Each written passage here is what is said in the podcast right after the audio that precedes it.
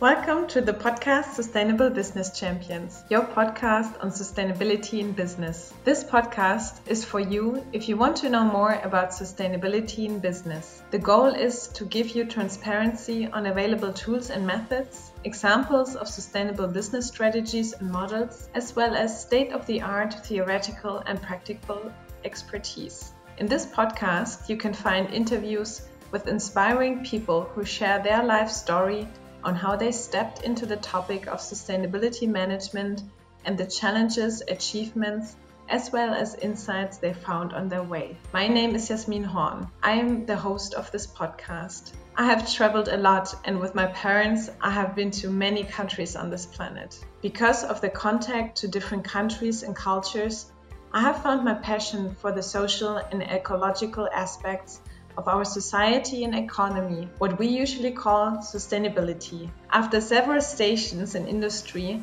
I have founded my own startup. And I didn't do that in metropole cities such as Berlin and Hamburg, but in the beautiful Swabia, the southern part of Germany. As coach and speaker, I'm passionate about sustainability management in business, and my mission is to share my skills, know how, and insights on sustainability in business with as many people as possible. My aim is to enable others to thrive sustainability management in their organization and to make their contribution to a livable and successful present, and future. You can find this podcast on Spotify, iTunes, and my website under www.jasminhorn.com. Subscribe to the podcast to not miss any of the episodes. Send an email to info at jasminhorn.com if you have a suggestion on topics or guests that you would like to learn more about in the podcast. If you like this podcast, you can support my work by sharing it with others, giving a like, or writing a comment. I wish you a lot of inspiration and insights with the podcast Sustainable Business Champions.